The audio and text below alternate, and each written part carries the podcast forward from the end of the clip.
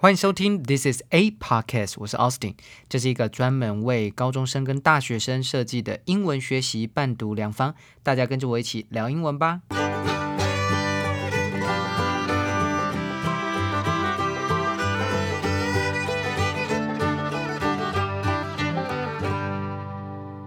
今天是七月十四号，星期三。今天的每日一字是 wildfire，W I L D F I R E e，wildfire 当做名词代表野火的意思。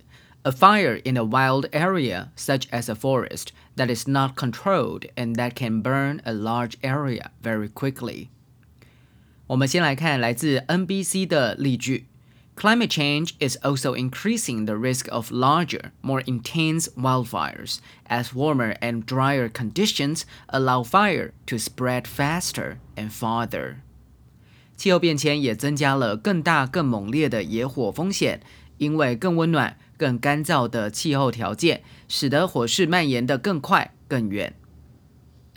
Wildfire 这个字呢，由 wild（w-i-l-d） 当做形容词，代表野生的、荒凉的，以及 fire（ 火）两者结合而来。英文中常常用 wildfire 来形容快速且一发不可收拾的局面哦，像是 spread like wildfire，就是消息像野火般迅速传开。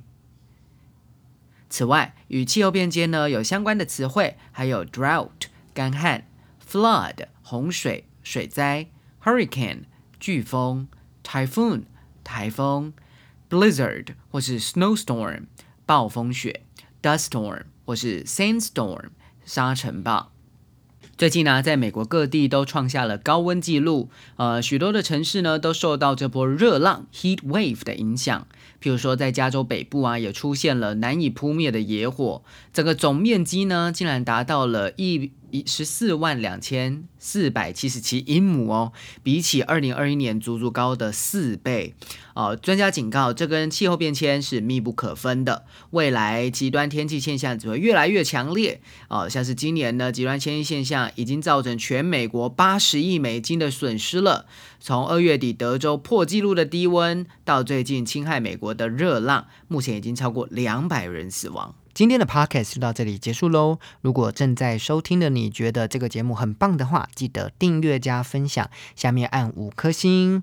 记得经常收听 This is a podcast。我是 Austin，我们下次见。